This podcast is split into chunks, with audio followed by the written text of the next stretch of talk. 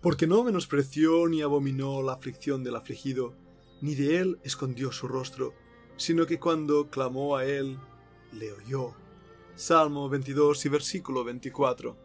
Seguimos en nuestro estudio del Salmo 22 acercándonos a la necesidad de la oración en la vida del creyente. Hemos estado ya viendo qué es la oración y cómo ésta es viva, real, íntima, amorosa, privilegiada, dinámica y que nos da una confianza tremenda. En Mateo 7, 7, el Señor Jesucristo nos dijo, Pedid y se os dará, buscad y hallaréis, llamad y se os abrirá, porque todo aquel que pide recibe, y el que busca halla, y al que llama se le abrirá. Muchas veces oramos sin pedir al Señor o sin esperar lo que le pedimos. Otras veces solo hacemos que pedir. Si buscamos otro pasaje en Mateo 21, 22, encontramos un secreto importante en cuanto a la oración. Ahí se nos dice, y todo lo que pidiereis en oración, creyendo, lo recibiréis. Ahora bien, ¿qué quiere decir este versículo? Bueno, es cuando empezamos a recibir por parte de Dios que nuestra comunión personal con Dios se hace dinámica, es decir, cuando pedimos conforme a la voluntad de Dios, y eso es la clave, no para nuestros caprichos o placeres, sino buscando que Dios sea alabado en esa petición que lo hacemos. Eso nos lleva a una pregunta importante. ¿Cómo debemos orar? Vayamos una vez más a las Escrituras. Santiago capítulo 4 y versículo 3. Ahí leemos, Pedís y no recibís, porque pedís mal, para gastar en vuestros deleites. La oración debe ser específica, pero no podemos usar a Dios como una lámpara mágica que frotamos y entonces sale el mago maravilloso y nos da lo que le pedimos. Aunque es verdad que no existe una manera específica de orar, pero tenemos que orar específicamente. La oración específica implica pedir aquello que es conforme a la voluntad de Dios. Tienes también que orar conforme a la palabra de Dios. Mira el Salmo 138 y versículo 2. Ahí se nos dice, Me postraré hacia tu santo templo y alabaré tu nombre por tu misericordia y tu fidelidad, porque has engrandecido tu nombre y tu palabra sobre todas las cosas. El día que clamé me respondiste, me fortaleciste con vigor en mi alma. Pero si miramos más pasajes, descubrimos realmente que la Biblia más y más apoya la realidad de que debemos pedir conforme a la voluntad de Dios Mira primero de Juan 5:14. Esta es la confianza que tenemos en Él, que si pedimos alguna cosa conforme a su voluntad, Él nos oye. Muchas veces oramos conforme a nuestra voluntad y por eso no recibimos lo que hemos pedido. La oración es una lucha. Tenemos que orar conforme a la voluntad de Dios y para hacerlo debemos buscarla. Debemos darnos cuenta que la oración es una agonía del alma. Es realmente buscar al Señor, preguntarnos qué desea, anhelar su voluntad en nuestras vidas para poder cumplirla y llevarnos a una perfecta relación con el Señor.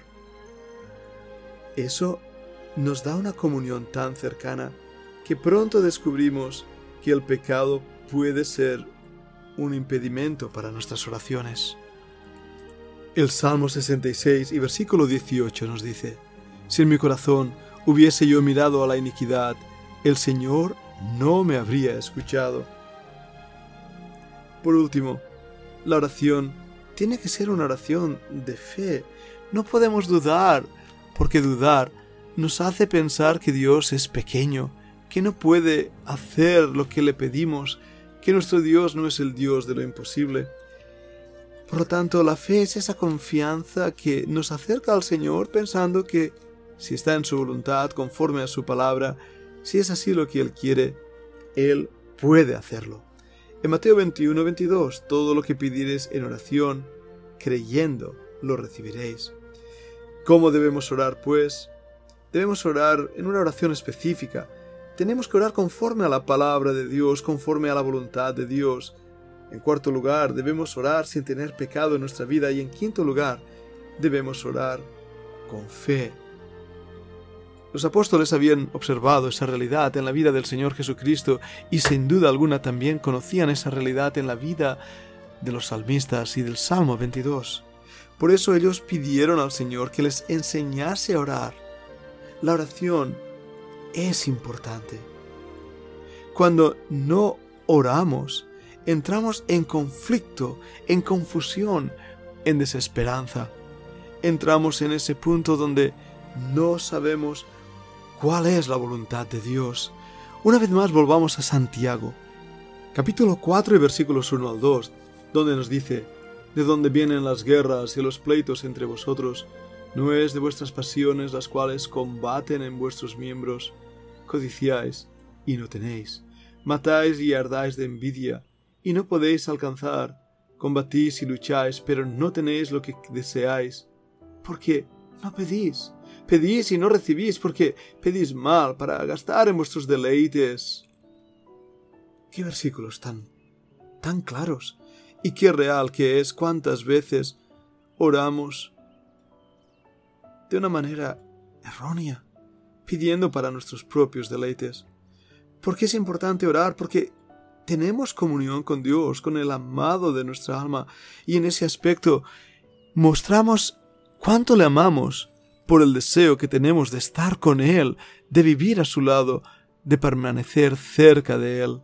En 1 Tesalonicenses 5:17, un versículo cortísimo nos dice, orad sin cesar. Pero este versículo tan corto se hace tan extraordinariamente difícil de cumplir porque no oramos sin cesar. ¿Y por qué no oramos sin cesar? Porque no le amamos. No queremos estar a su lado. Ahora, entendemos lo que es la oración. Una vez más, es entrar en comunión con Dios ante la misma presencia del Padre. Si no, mira lo que dice en Mateo 6, 5 al 6. Cuando oréis, no seáis como los hipócritas, porque ellos aman el orar en pie en las sinagogas y en las esquinas de las calles, para ser visto de los hombres. De cierto os digo que ya tienen su recompensa. Mas tú, cuando ores, entra en tu aposento y cerrada la puerta, ora a tu Padre que está en secreto, y tu Padre que ve en lo secreto te recompensará en público. Y orando no uséis vanas repeticiones como los gentiles, que piensan que por su palabrería serán oídos. No os hagáis pues semejantes a ellos, porque vuestro Padre sabe de qué cosas tenéis necesidad antes que vosotros las pidáis. Oramos al Padre, no oramos al Hijo, no oramos al Espíritu Santo, oramos al Padre, en el nombre del Hijo y a través mediante la obra del Espíritu Santo. Así nos lo revela el versículo 9, cuando el Señor dijo, Vosotros pues oraréis así. Padre nuestro que estás en los cielos, santificado sea tu nombre. Venga tu reino, hágase tu voluntad como en el cielo, así también en la tierra. El pan nuestro de cada día, dánoslo hoy y perdónanos nuestras deudas, como también nosotros perdonamos a nuestros deudores. No nos metas en tentación, mas líbranos del mal, porque tuyo es el reino, y el poder, y la gloria, por todos los siglos. Amén. En esta oración ejemplificar, el Señor Jesucristo nos enseñó que la oración era vital para el creyente, aunque no es fácil. En Mateo, capítulo 26, versículo 41 nos dice, Velad y orad, porque no entréis en tentación. El espíritu, la verdad, está dispuesto, pero la carne es débil. La oración es una lucha. Satanás, la carne, están en contra de que oremos.